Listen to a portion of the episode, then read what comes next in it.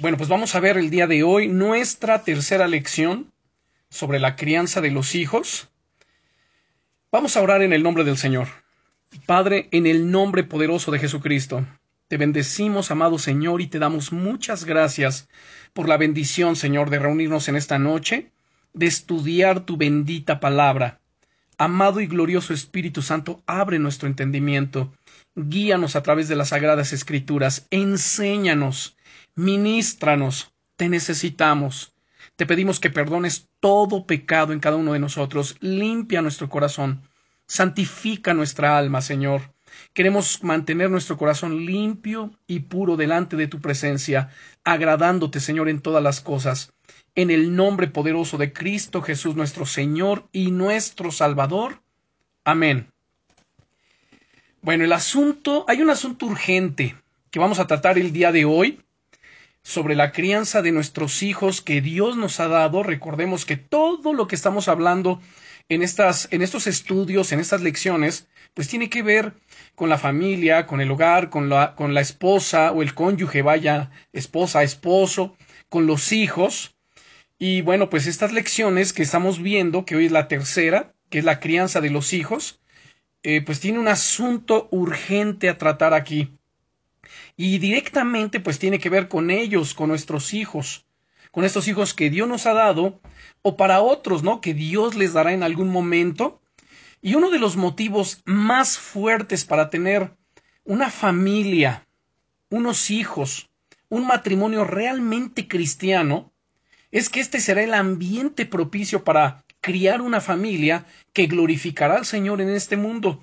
Uno de los propósitos de Dios para nosotros es ese, que le glorifiquemos, que le reflejemos aquí en la tierra, no solamente de manera individual, pero también como familia. Y vamos a entrar en este terreno y voy a tratar de sembrar unas semillas que espero en Dios les sirvan, les sean de gran utilidad y les sean de gran bendición. Y vamos a ver algunos pasos interesantes. Miren, el primer paso en cualquier emprendimiento espiritual debería ser siempre la oración. A veces como que limitamos, ¿no? Reservamos la oración solamente para, para los aspectos que tengan que ver con la iglesia, para los grupos de estudio, para nuestro servicio a Dios, la predicación, el evangelismo, como que para ello, ¿no?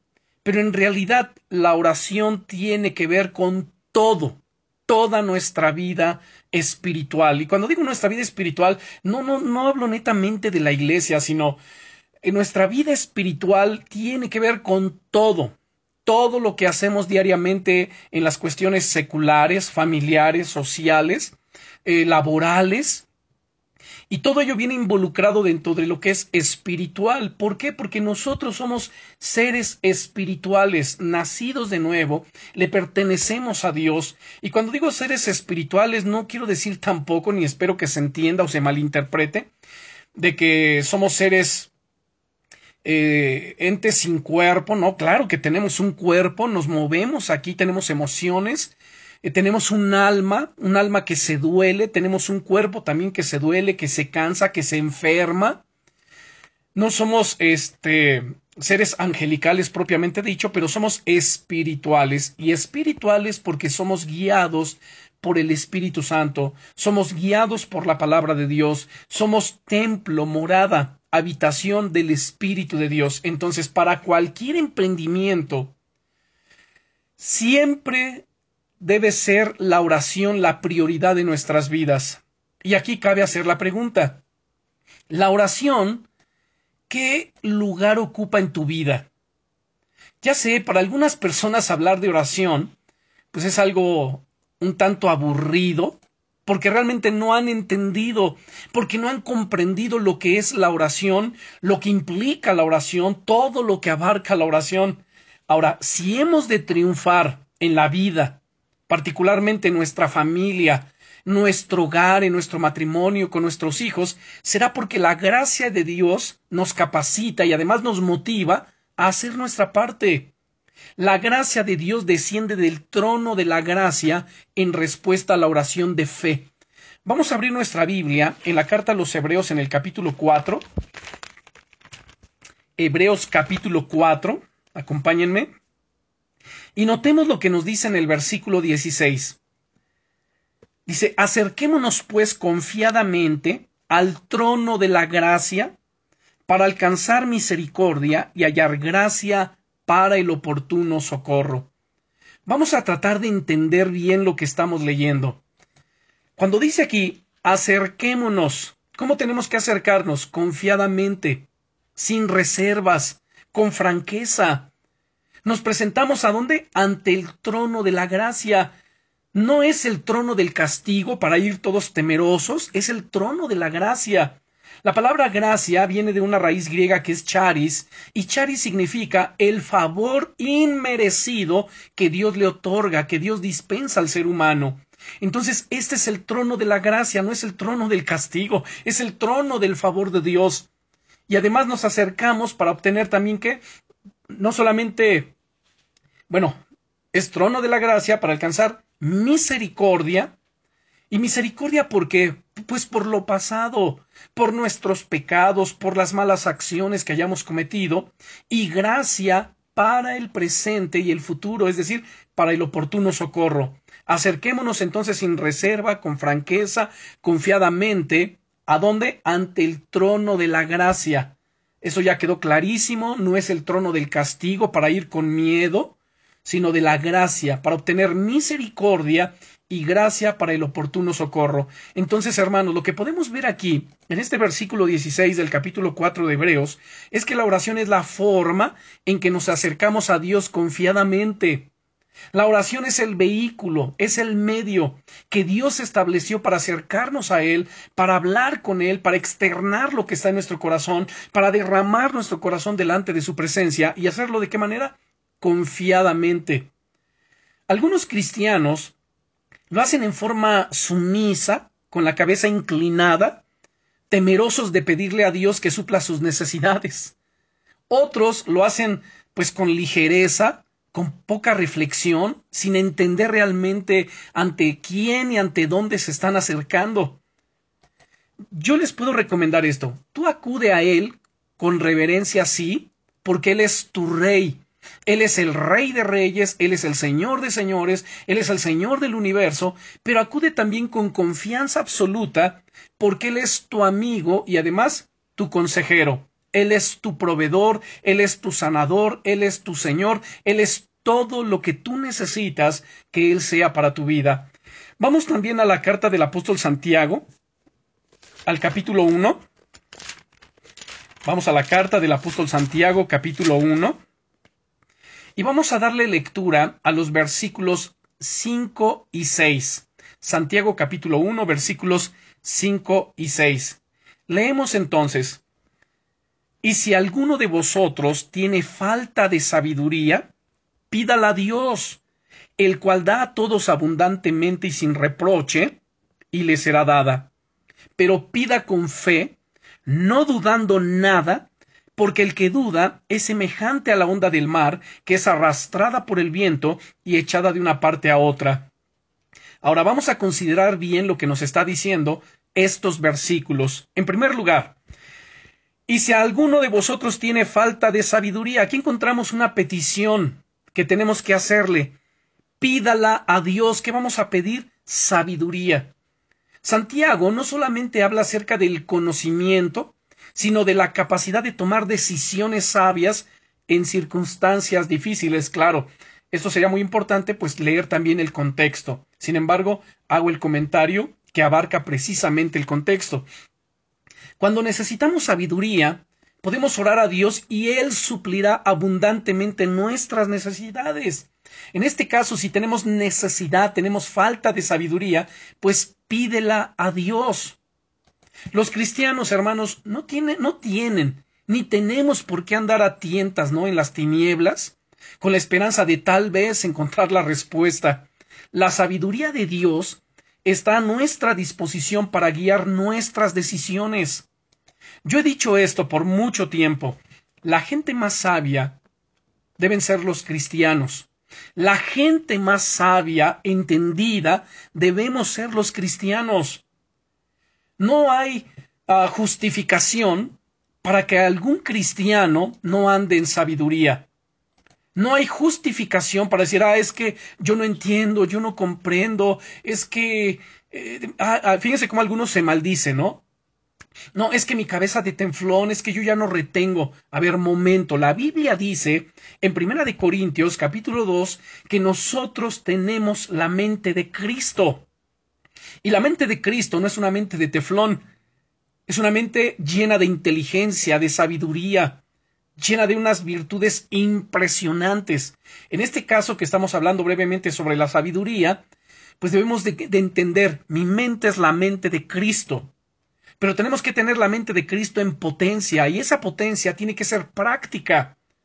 Así que si tengo falta de sabiduría, el Señor, el Señor me dice, pues pídela. Pídela a Dios y te será dada. ¿Y cómo nos va a dar? Dice el cual da a todos abundantemente y sin reproche y le va a ser dado. Pero pida con fe, no dudando nada. Porque el que duda es semejante a la onda del mar que es arrastrada por el viento y echada de una parte a otra. Así que sabiduría es lo que tenemos que pedir. Ahora, también debemos de, considerar, de, considerar de entender que esta sabiduría nada tiene que ver con la, eh, la sabiduría terrenal. En este contexto, en el contexto bíblico, sabiduría significa discernimiento práctico. La sabiduría empieza con respeto a Dios, tal como nos lo dice en Proverbios capítulo 1 versículo 7, el principio de la sabiduría es el temor al eterno. Ese temor no es un miedo que infunda pavor, sino es respeto, honra, obediencia, reverencia, entonces la sabiduría empieza con eso, con respeto, con obediencia a Dios. Conduce entonces a una vida recta y resulta en una capacidad creciente para distinguir lo correcto de lo erróneo. Dios, hermanos, está dispuesto a darnos esa sabiduría, pero no podremos recibirla si nuestras metas pues están centradas en nosotros mismos en lugar de de estar centradas en Dios. Para conocer la voluntad de Dios, debemos leer su palabra y pedirle que nos revele cómo obedecerla, Señor. Háblame a través de tu palabra, muéstrame cómo debo aplicarla a mi vida, cómo voy a obedecer tu palabra. Y entonces estar dispuestos a hacer, hermanos, lo que Él nos diga. Y Él nos va a hablar dónde? A través de su palabra. Ahora encontramos también algo aquí muy interesante en este versículo 5 Después de decirnos que si alguno tiene falta de sabiduría, pídala a Dios, el cual da a todos abundantemente y sin reproche. La palabra reproche es la palabra griega oneidizo, y oneidizo originalmente significa comportarse en una manera juvenil e inmadura. La palabra describe a los jovencitos que hacen burla, se fastidian y se insultan entre ellos mismos. Después la palabra oneidizo llegó a significar mofa, regaño, ofensa, y el uso enojoso y sarcástico de palabras. Entonces, ¿qué nos está diciendo aquí esta palabra de que Dios nos da todos abundantemente y sin reproche, sin oneidizo? Bueno, pues nos está asegurando que Dios da sin hacernos recordar que no somos dignos, sin reproche, sin mofarse de nosotros, sin insultarnos. Vean cómo Dios es tan bueno. Quiero aportar algo más respecto a lo que eh, a este punto de la sabiduría. Miren, hermanos. La sabiduría que puede recibirse pidiéndola con fe a Dios no es ese conocimiento intelectual o especulación filosófica, sino comprensión, como ya dijimos, ¿no? espiritual del propósito de las pruebas. A veces uno dice, porque miren, también esto es bien interesante y, y ustedes tienen que recordar esto. Para entender un texto, tenemos que leerlo en su contexto. Y el contexto, pues nos habla acerca de los beneficios de las pruebas. Y de repente, hermanos, ¿cuántas veces no nos ha sucedido que nos encontramos en medio de una prueba, pero no hay sabiduría, no hay entendimiento, no entendemos por qué estamos atravesando esta situación? Bueno, cuando Dios concede un don, lo hace abundantemente y sin reproche. Esto es generosamente, no con disgusto, no con desgano o con reservas. Pero en el contexto que estamos hablando de las pruebas, porque precisamente es esto, a ver, es que yo no entiendo por qué estoy padeciendo esto, dice Santiago, bueno, pues si alguno tiene falta de sabiduría para entender, para comprender el propósito de la prueba que está pasando, pues pídale a Dios esa sabiduría y le va a ser dada. Pero pida con fe, no dudando nada a veces se saca arbitrariamente el texto de su contexto, este verso 5, y si alguno tiene falta de sabiduría, ¿no es cierto?, para aplicarla absolutamente a todo. Pero fielmente, si lo estamos comentando y estamos hablando de ello, ¿a qué se está refiriendo? A la falta de sabiduría, a la falta de comprensión espiritual del propósito de las pruebas. Y para ello ustedes pueden leer del versículo 2 al 4. Es más, miren, de una vez vamos a leerlo para no dejarlo ahí volando en el aire. Dice, hermanos míos, tened por sumo gozo cuando os halléis en diversas pruebas, sabiendo que la prueba de vuestra fe produce paciencia. Mas tenga la paciencia su obra completa para que seáis perfectos y cabales sin que os falte cosa alguna. Entonces, hasta aquí algunos cuando se encuentran en medio de las pruebas, y estoy hablando de cristianos, de repente comienzan a decir, señores, que yo no entiendo qué me está pasando. Pero ¿por qué estoy sufriendo? ¿Por qué estoy padeciendo? ¿Por qué? Ya el domingo les decía, a veces lo que se está padeciendo es producto de nuestro pecado, de nuestra rebeldía, de nuestra desobediencia, y entonces es una corrección de parte de Dios, pero algunos no lo entienden. ¿Sí me explico? Entonces, para esto es, y si alguno tiene falta de sabiduría, si alguno no tiene esa comprensión espiritual del propósito de la prueba que está pasando, pues pídaselo a Dios. Y entonces Dios le va a dar esa sabiduría, esa comprensión espiritual, y va a terminar entendiendo, ¿verdad? Y decir, ah, ahora entiendo que esto que estoy pasando, pues es porque yo me aparté de Dios o es una disciplina de Dios, es un castigo de Dios, o es le abrí la puerta al diablo. ¿Sí me explico? O sea, va a poder entender cuál es el propósito por el cual está atravesando esa dificultad y no atribuirle todo al diablo. De repente alguien podrá decir, ay, ay, ay, ¿a poco Dios castiga? Por supuesto, en Hebreos nos dice, Dios al que ama castiga y azota a todo el que recibe por hijo. ¿Para quién es la disciplina? Para los hijos. ¿Pero para qué tipo de hijos? Para los desobedientes. Y todos absolutamente en algún momento hemos sido corregidos, hemos sido disciplinados por Dios. Y, el punto aquí importante es entender por qué estoy atravesando ello, ¿no es cierto? Y para eso es, si alguno tiene falta de sabiduría, falta de esta comprensión espiritual, pídasela a Dios y Dios le va a dar como abundantemente y sin reproche. Entonces, cuando Dios concede un don, cuando Dios en este caso nos concede la sabiduría, lo hace abundantemente y sin reproche. Esto es, generosamente, no con disgusto o con desgano o con reservas, sino Dios lo hace como generosamente. También encontramos en el verso 6 una condición muy importante. Dice, pero pida con fe, no dudando nada. Porque el que duda, escuchen bien, es semejante a la onda del mar que es arrastrada por el viento y echada de una parte a otra. No piense, pues, quien tal haga que recibirá cosa alguna del Señor. Podemos empezar bien, ¿no es cierto?, pidiendo y de repente empieza a dudar, híjole, ¿y de veras Dios me lo dará? ¿Y qué tal si no? Pues ya echó a perder todo su tiempo de oración ahí al dudar. Y entonces es como esa onda del mar que es arrastrada por el viento. Primero cree y de repente ya no cree. Y entonces dice, no piense, pues quien tal haga que recibirá cosa alguna del Señor. Dicho de otra manera, no va a recibir nada.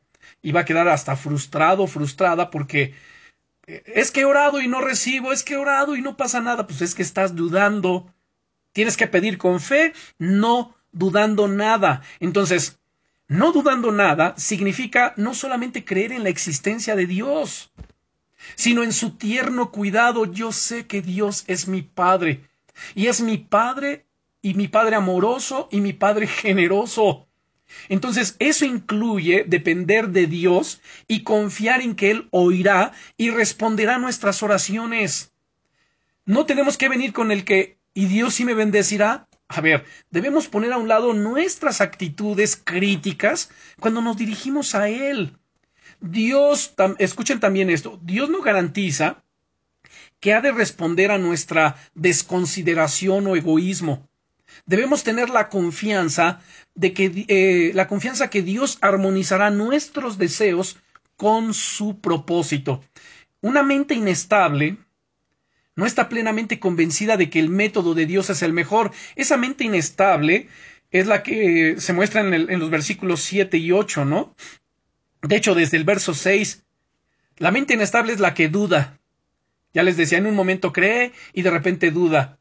De repente cree y después ya está dudando, ¿no? A la primera de cambios, cuando arrecia la prueba, eh, comienza a dudar.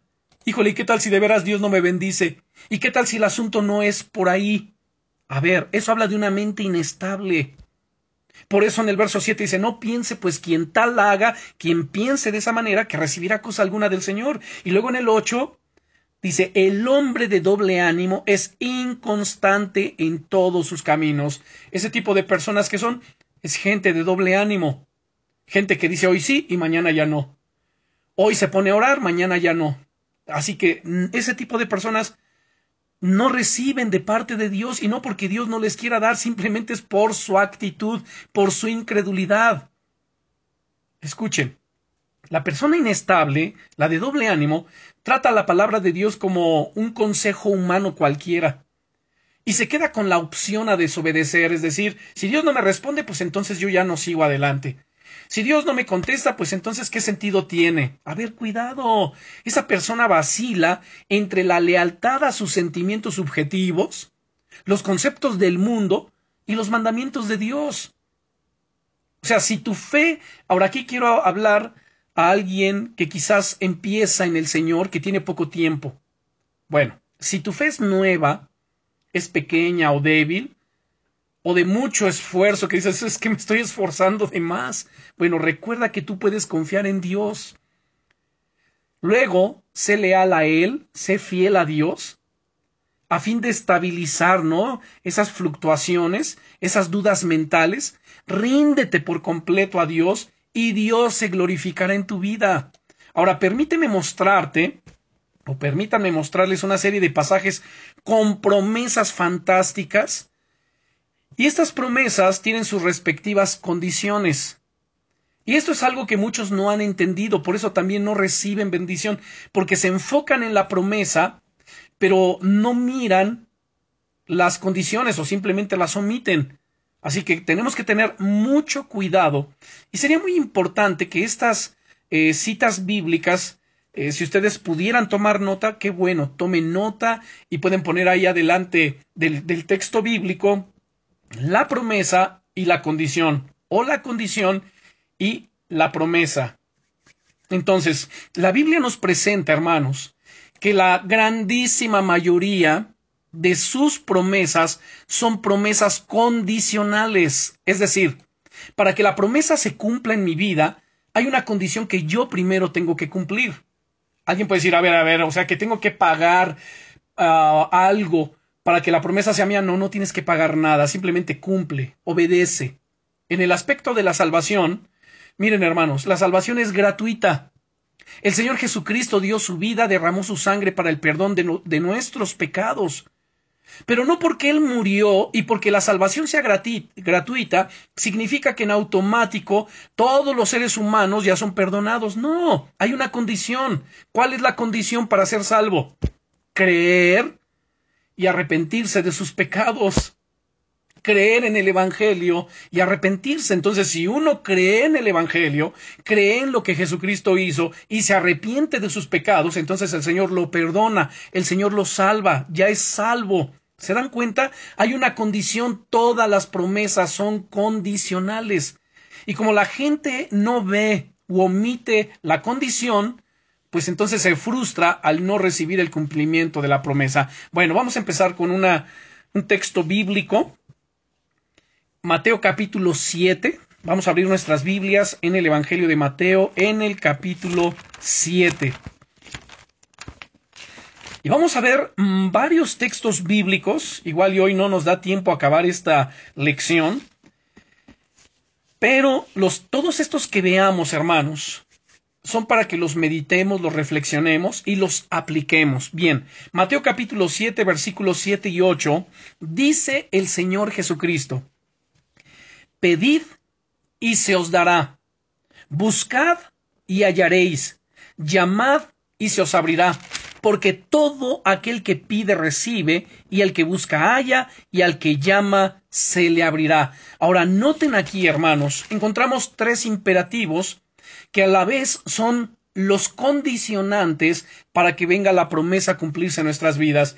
¿Esos cuáles son? Bien, es pedid, buscad y llamad. Entonces, la condición es pide y la promesa se te dará. El siguiente imperativo o la siguiente condición es buscad. Y como consecuencia, si tú buscas, vas a hallar. Y luego, el llama, llamad y se os abrirá. Entonces, los imperativos griegos, pedid, buscad y llamad, están en tiempo presente lo que sugiere una petición continua. No es solamente ya, es que ya pedí, a ver, sigue pidiendo, significa una o sugiere una petición continua. Miren, hermanos, acabo de mencionar hace unos breves momentos atrás que cómo tenemos que ver a Dios como lo que es nuestro Padre. La relación de padre a hijo, escuche, evoca lo humano divina y da pie para seguir elevando nuestras peticiones en una actitud de confianza filial. En esa relación tú eres mi Padre. Porque si vemos los demás versículos, vean por favor conmigo. Porque todo aquel que pide recibe, y el que busca halla, y al que llama se le abrirá. Entonces, si tú no pides continuamente, no vas a recibir. Si tú no buscas, no vas a encontrar, no vas a hallar. Y si tú no estás llamando, no se te va a abrir la puerta. Es que ya toqué. A ver, sigue tocando, sigue tocando, sigue insistiendo hasta que la puerta se abra. Además dice el Señor en los versos nueve en adelante, ¿qué hombre hay de vosotros que si su hijo le pide pan, le dará una piedra? ¿O si le pide un pescado, le dará una serpiente? Pues si vosotros siendo malos sabéis dar buenas dádivas a vuestros hijos, ¿cuánto más vuestro Padre que está en los cielos dará buenas cosas a los que se lo pidan? Así que todas las cosas que queráis que los hombres hagan con vosotros, así también haced vosotros con ellos, porque esto es la ley y los profetas. Pero centrémonos en nuestro versículo 7.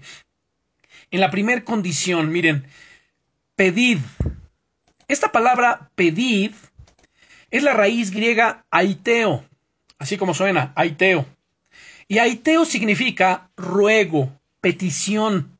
La palabra usualmente describe a alguien que hace un pedido a otro que ocupa una posición más alta, a semejanza de un individuo, pues que pide alguna cosa a Dios. Como podemos ver en el capítulo 21, versículo 22, dice, solamente les voy a dar lectura, no hay necesidad de que lo busquen.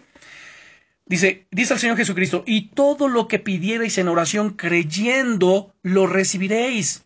O cuando un súbdito le pide algo al rey, Marcos capítulo 6, versículo 25, dice lo siguiente, entonces, ella entrando prontamente al rey, perdón, entonces ella entró prontamente al rey y pidió diciendo, quiero que ahora mismo me des en un plato la cabeza de Juan el Bautista. Bueno, veamos ahí cómo alguien viene y le pide un súbdito al rey, o el niño que le pide a uno de sus padres en Lucas capítulo 11, versículo 11.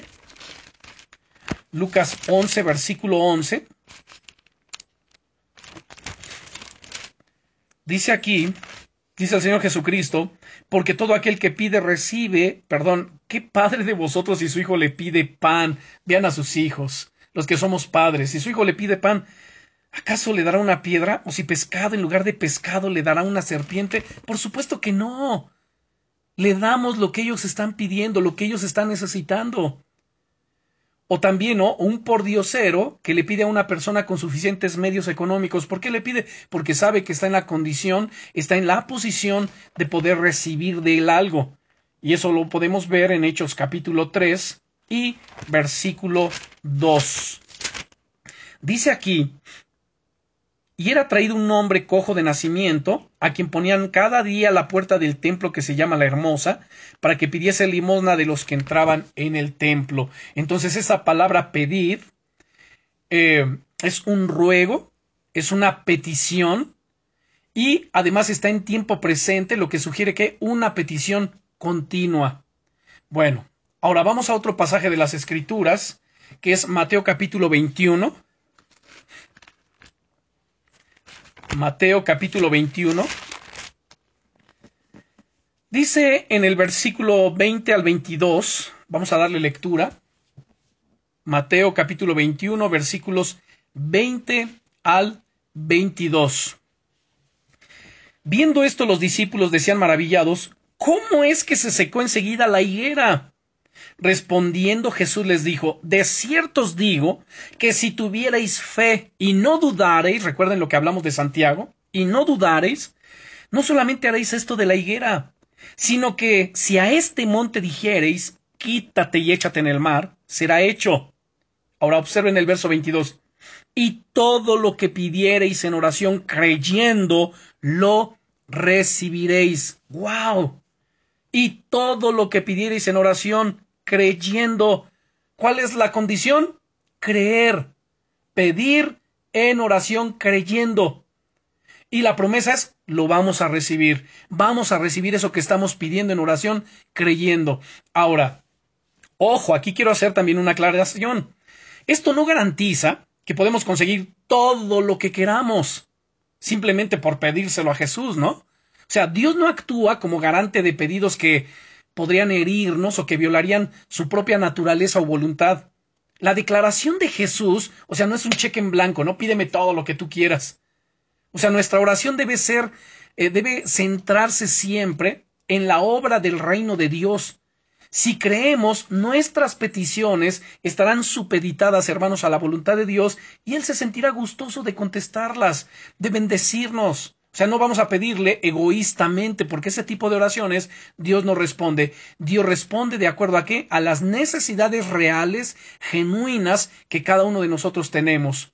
De ahí que todos no sabemos el Padre nuestro, ¿no es cierto? Ahí nos enseña a ver, Padre nuestro que estás en los cielos, santificado sea tu nombre, venga a nosotros tu reino y hágase tu voluntad, aquí en la tierra como se hace en el cielo. El pan nuestro de cada día, dánoslo hoy. Habla de nuestras necesidades cotidianas.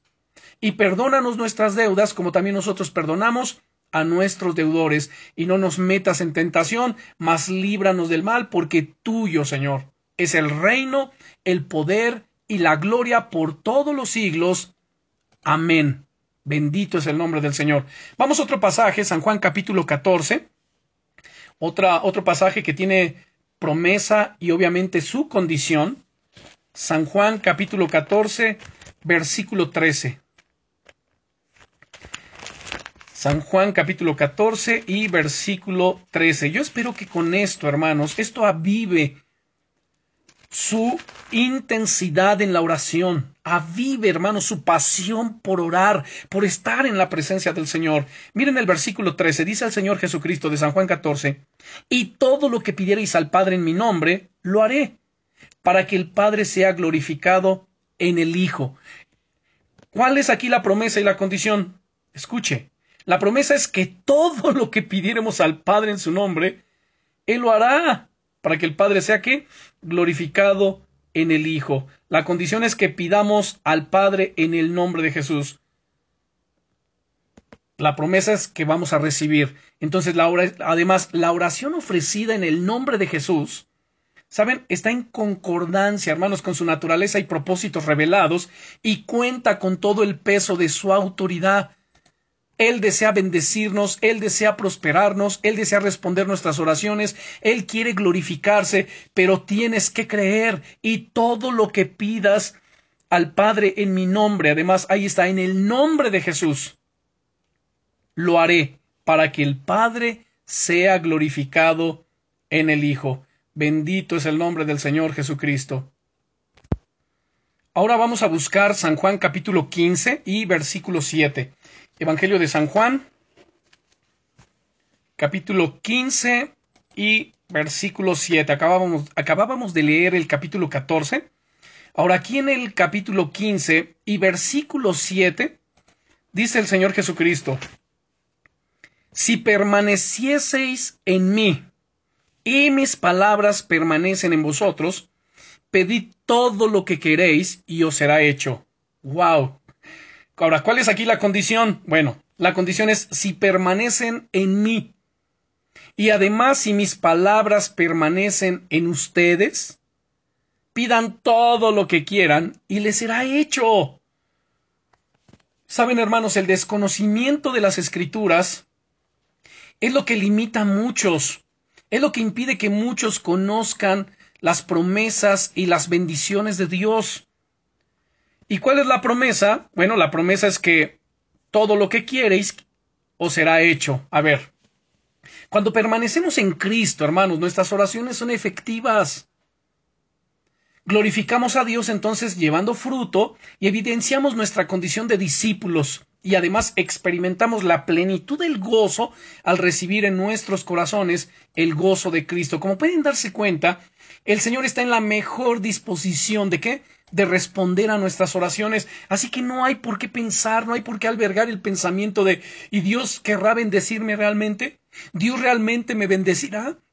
¿Dios realmente me escuchará? A ver, Vamos al siguiente capítulo, aquí en, eh, aquí en San Juan, en el capítulo 16. Vamos a ver el versículo 24. Aquí en el verso 24 del capítulo 16 dice el Señor Jesús, Hasta ahora nada habéis pedido en mi nombre. Pedid y recibiréis para que vuestro gozo sea cumplido. Claro, alguno podrá decir, ¿cómo no? Yo he pedido, pero no he recibido. Bueno, tenemos que examinar también nuestra forma de orar. Recuerden, en Santiago también dice, pedid, dice, piden y no reciben, porque piden mal para gastar en sus propios deleites. O sea, vamos a entender bien esto. Dice Santiago, a ver, eh, en primer lugar dice, um, no tienen porque no piden. Y luego piden y no reciben porque piden mal para gastar en sus propios deleites. O sea, ya dijimos hace un momento que los deseos egoístas o las oraciones egoístas Dios no las va a responder. Imagínate, tú estás orando, Señor, dame un, dame un automóvil, no tienes carro, el tuyo ya se averió, ya no sirve y necesitas un nuevo carro. Señor, dame un carro, ayúdame a comprar o ayúdame a adquirir un nuevo auto. Dame, yo sé que tú me puedes bendecir. Pero entonces comienzas a orar, pero que ese carro, Señor, sea un Lamborghini. O sea, espérame, o sea, Dios no te va a dar eso porque no lo necesitas realmente. Es, ese tipo de, de oraciones Dios no las va a responder. Dios no te va a dar un auto de lujo, de superlujo. O sea, Dios te va a dar un auto de acuerdo a qué? A tu necesidad, de acuerdo a tu capacidad. Pero bueno, más adelante vamos a ver otros factores y otras cosas muy importantes. Pero entonces leemos aquí nuevamente hasta ahora nada habéis pedido en mi nombre, pedid y recibiréis para que vuestro gozo sea cumplido. Bueno, aquí también tendríamos que entender bien el contexto. Y el contexto abarca, para entender bien esto, en el verso 23 tan solamente al 27, donde dice, en aquel día no me preguntaréis nada, de cierto, de cierto os digo, que todo cuanto pidierais al Padre en mi nombre, os lo dará. Miren qué maravilloso. Hasta ahora, nada habéis pedido en mi nombre, pedid y recibiréis para que vuestro gozo sea cumplido. Estas cosas os he hablado en alegorías, la hora viene cuando ya no os hablaré en alegorías, sino que claramente os anunciaré acerca del Padre. En aquel día pediréis en mi nombre, y no os digo que yo rogaré al Padre por vosotros, pues el Padre mismo os ama, porque vosotros me habéis amado y habéis creído que yo salí de Dios. Bueno, el Señor Jesucristo aquí está hablando de una nueva relación entre el creyente y Dios. Antes la gente se acercaba a Dios, ¿saben?, a través de los sacerdotes. Después de la resurrección de nuestro Señor Jesucristo, cualquier creyente podía acercarse a Dios directamente. Y esto es lo que Él está enseñando, ¿no? Llevando al ser humano, llevando a sus discípulos a una relación directa con Dios. Ahora, el día de hoy podemos decir ha nacido un nuevo día, una nueva dispensación, y ahora todos los creyentes somos sacerdotes hablamos con Dios personal y directamente. Vean Hebreos capítulo 10, por favor. Vamos a la carta a los Hebreos, al capítulo 10. Todos los creyentes el día de hoy, todos los nacidos de nuevo, por supuesto, somos qué? Sacerdotes del Dios Altísimo. Veamos capítulo 10 de Hebreos, versículo 19 al 23. Así que, hermanos, teniendo libertad para entrar en el lugar santísimo por la sangre de Jesucristo. ¿Quién era el que entraba al lugar santísimo? Solamente el sumo sacerdote, una vez al año, y esto era en el día del Yom Kippur, el día del perdón, el día de la expiación. Dice, por el camino nuevo y vivo que Él nos abrió a través del velo, esto es de su carne. Y teniendo un gran sacerdote sobre la casa de Dios, acerquémonos con corazón sincero, en plena certidumbre de fe, purificado los corazones de mala conciencia y lavado los cuerpos con agua pura. Mantengamos firme sin fluctuar la profesión de nuestra esperanza, porque fiel es el que prometió. Y también pueden ver Apocalipsis capítulo 1. Apocalipsis capítulo 1 y versículo 6, donde leemos, y nos hizo reyes y sacerdotes para Dios su Padre. A Él sea gloria e imperio por los siglos de los siglos. Amén. ¿Qué nos hizo el Señor? Nos hizo reyes y sacerdotes. Así que cada uno de nosotros podemos ministrar y podemos hablar con Dios personal y directamente. En el antiguo pacto, en el antiguo testamento, el pueblo se acercaba a Dios a través del sacerdote. En el nuevo pacto, ya no necesitamos de un sacerdote, en este caso como en el Antiguo Testamento, sino que cada uno de, nosotros somos ¿qué? sacerdotes, podemos hablar directamente, de manera personal, y podemos hablar todo el tiempo, y podemos entrar a la presencia de Dios, hermanos, no una vez al año como el sumo sacerdote lo hacía, sino todos los días del año. Y podemos permanecer en su presencia, hermanos, las 24 horas del día. Mire qué gloriosa bendición hemos recibido antes, imagínese con qué ansias aguardaban el día del Yom Kippur para que el pueblo pudiese acercarse a Dios a través del sumo sacerdote o a través de los sacerdotes. Y hoy que ustedes y yo nos podemos acercar todo el tiempo, en cualquier momento, no lo aprovechamos. O sea, qué terrible, qué triste por un lado, ¿no es cierto? Qué glorioso por el otro para quienes hemos entendido esto y buscamos estar en comunión con Dios. Ahora, nos acercamos a Dios, escuchen esto, no por mérito propio, sino porque Jesús, nuestro sumo sacerdote, nos ha hecho aceptos a Dios, nos ha hecho sacerdotes para Dios su Padre. Ahora, aquí entramos en, un aspecto muy interesante. Miren, vamos a ver Primera de Juan capítulo 5. Primera de Juan capítulo 5 versículos 14 y 15. Escuchen esto. Y esta es la confianza que tenemos en Él, que si pedimos alguna cosa conforme a su voluntad, Él nos oye.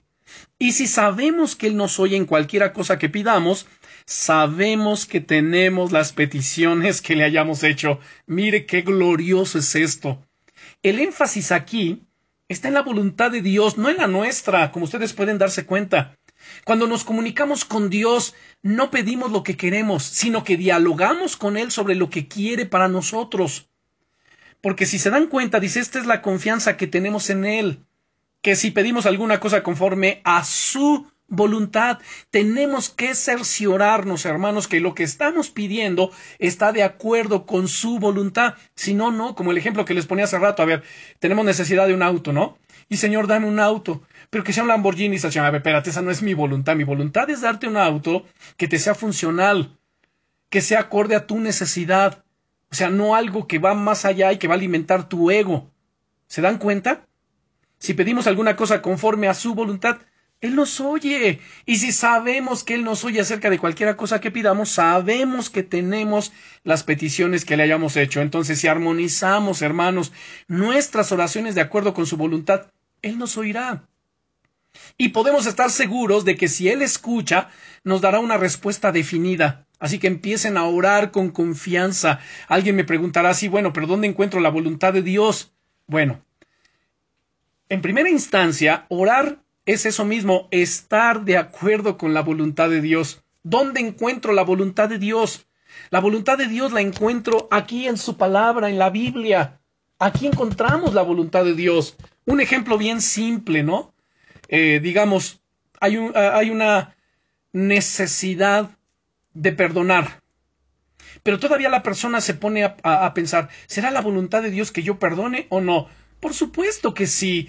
Porque si tú no perdonas a los hombres sus ofensas, tampoco Dios te perdonará a ti. Ah, ok, pues entonces voy a orar, Señor, ayúdame para perdonar. Ayúdame. Es una decisión, tienes que decidir perdonar, ¿no es cierto? Y como ello podemos hablar de muchas otras cosas, pero bueno, voy a mencionar todavía algunas más.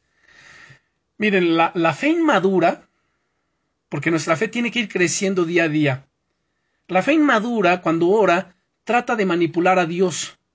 Busca caminos cortos y fórmulas que le garanticen una respuesta a cualquier petición y de manera irresponsable comienzan, ¿verdad? A orar, Señor, es que tú dijiste que todo lo que te pidamos en oración creyendo lo recibiremos, pero no se han dado cuenta de esto, que lo que están pidiendo tiene que estar en armonía con su voluntad.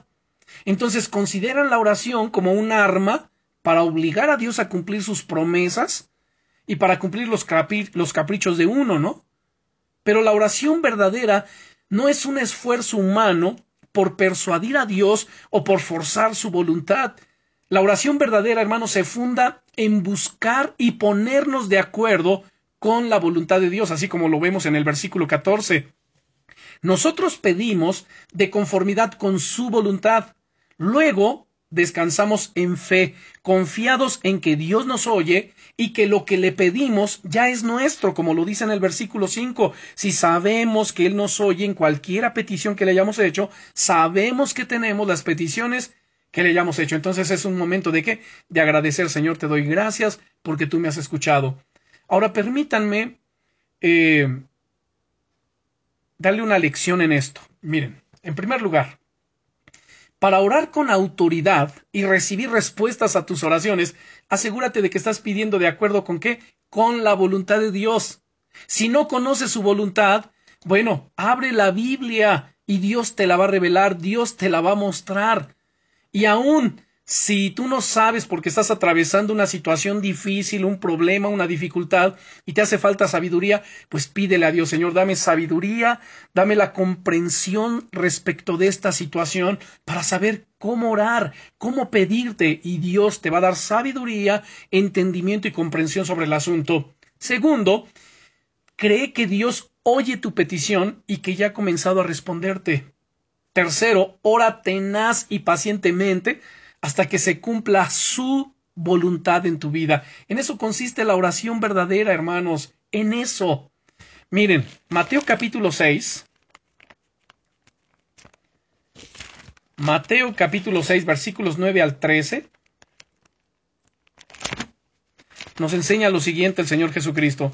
Mateo capítulo 6, versículos 9 al 13. Dice aquí, vosotros pues oraréis así, Padre nuestro que estás en los cielos, santificado sea tu nombre, venga tu reino, hágase tu voluntad como en el cielo, así también en la tierra. El pan nuestro de cada día danoslo hoy y perdónanos nuestras deudas como también nosotros perdonamos a nuestros deudores y no nos metas en tentación, mas líbranos del mal, porque tuyo es el reino y el poder y la gloria por todos los siglos de los siglos. Amén. Ahora, el Padre nuestro, hermanos, no es algo que tenemos que estar recitando todo el tiempo, sino que es una oración donde el Señor nos estableció las pautas de qué es lo que debe de llevar nuestra oración, de qué cosas debe comprender nuestra oración. En el Evangelio de San Juan, capítulo 4 y versículo 34, San Juan 4, 34 nos dice lo siguiente. Jesús les dijo, mi comida es que haga la voluntad del que me envió y que acabe su obra. ¿Cuál er, era la voluntad de Jesús? Hacer la voluntad del Padre. ¿Cuál es nuestra, cuál debe ser nuestra prioridad en todo ello? Hacer la voluntad del Padre. Que nuestras oraciones estén de acuerdo, que estén en consonancia con su voluntad. Y si están en consonancia con la voluntad del Padre, ¿qué creen? Pues entonces tenemos las peticiones que le hayamos hecho. Dicho de otra manera, miren, los creyentes, todos los creyentes en Jesucristo, debemos tener esa confianza, ¿no? En el libre acceso y en el poder de las palabras al presentar nuestras peticiones ante Dios. Sin embargo, existe una limitante a la certidumbre de que nuestras oraciones serán contestadas.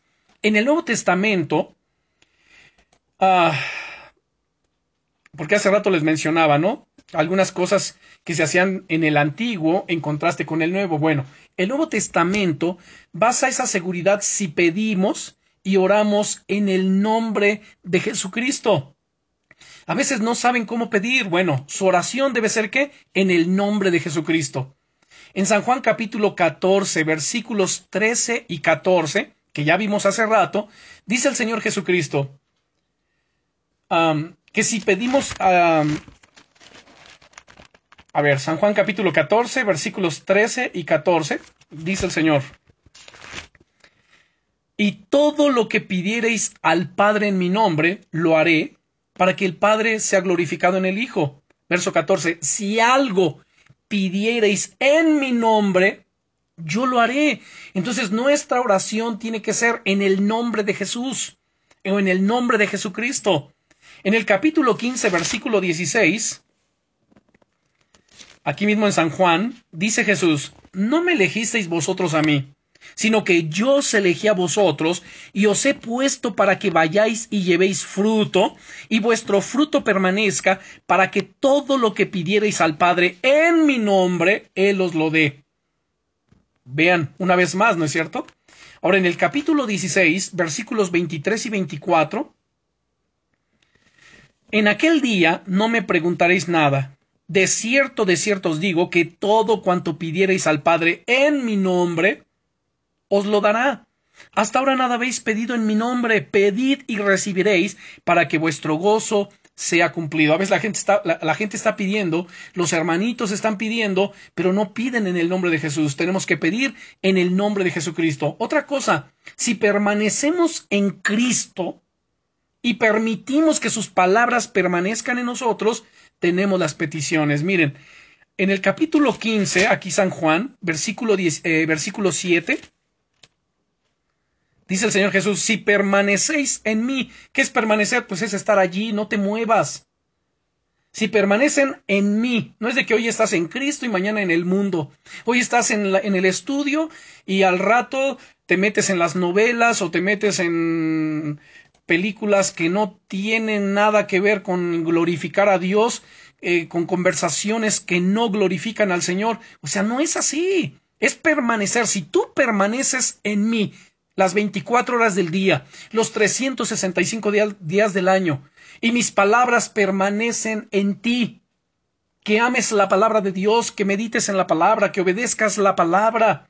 Entonces dice el Señor, pedid todo lo que queréis y os será hecho. A veces la gente solamente se enfoca en el pedir y pedir y pedir y cree que porque hoy tomó un estudio bíblico y al rato o mañana anda como quiere, como el mundo, cree que eso es permanecer.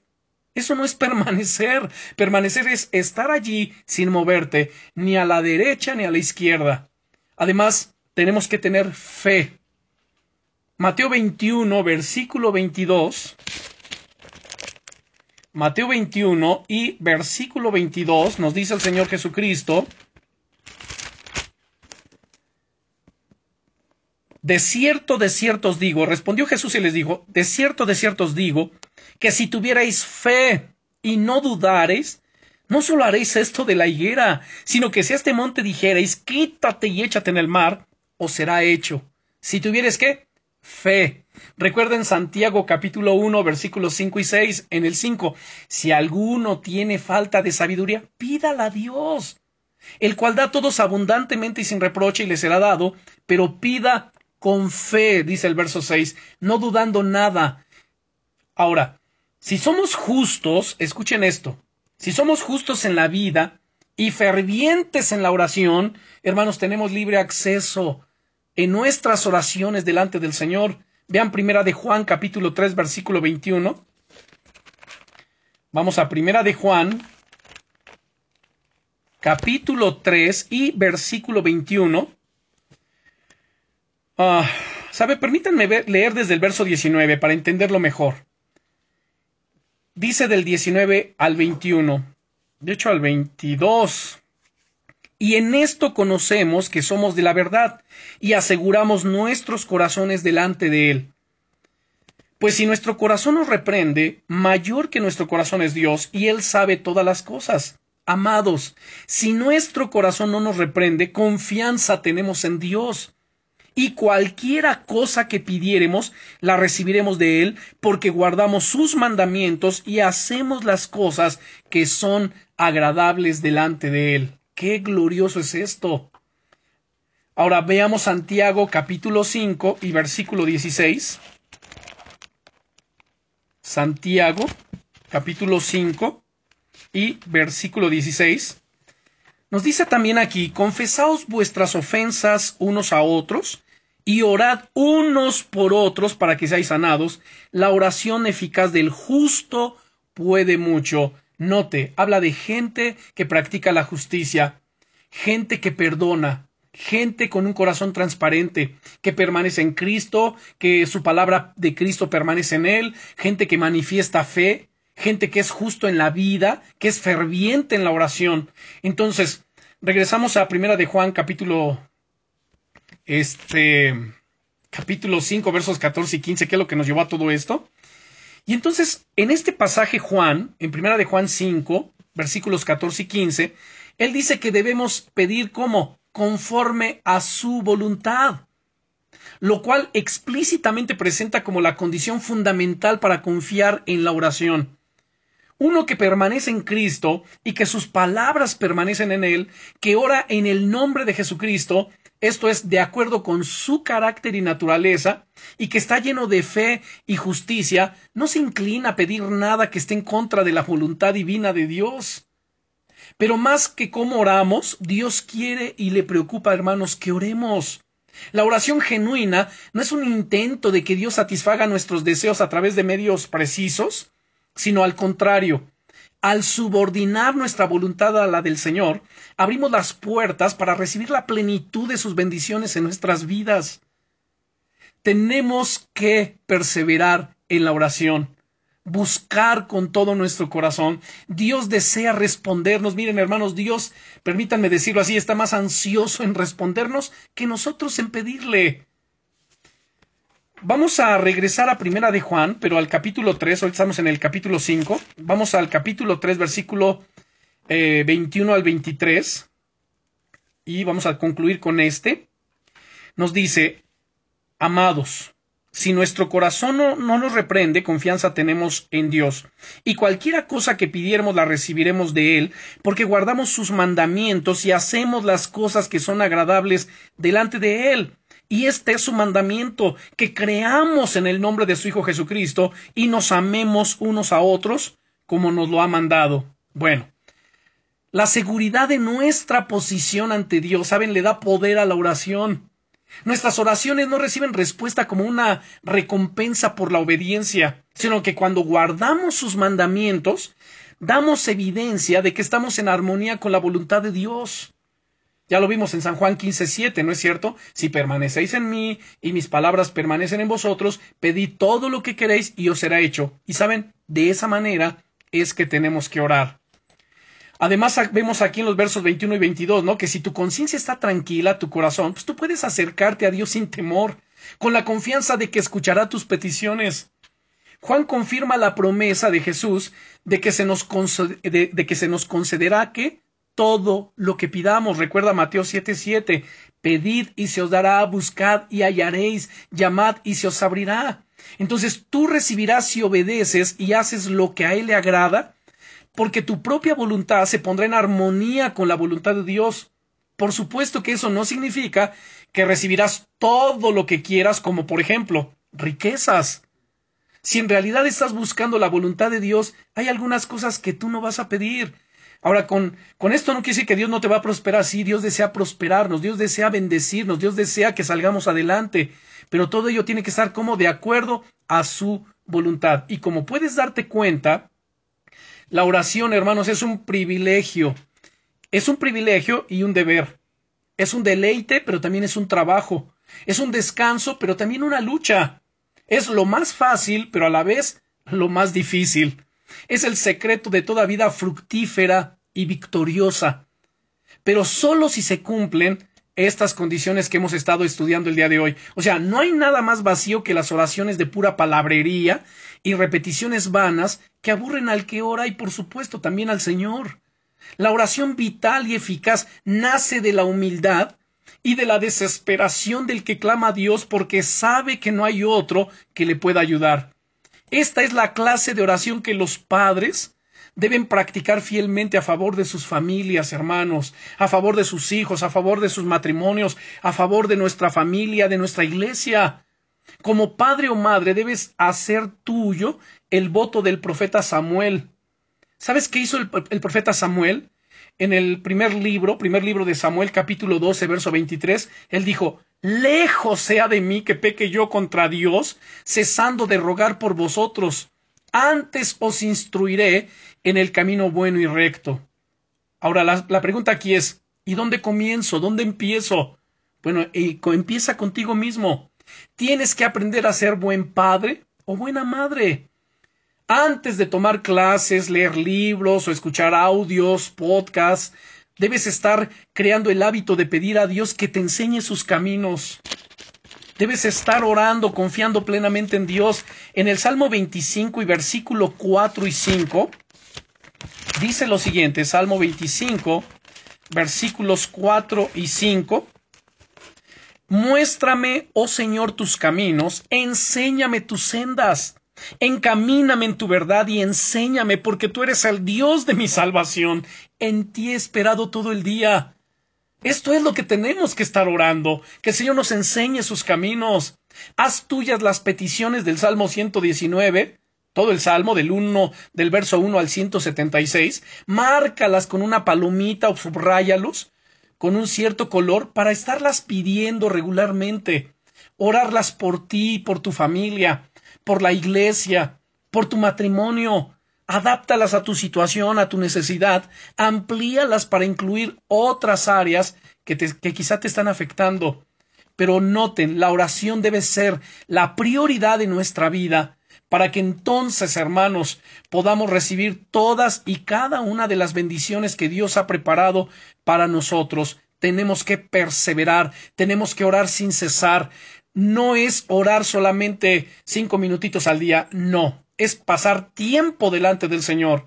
Lo mínimo que nosotros debemos emplear para orar, lo mínimo, saben hermanos, es una hora.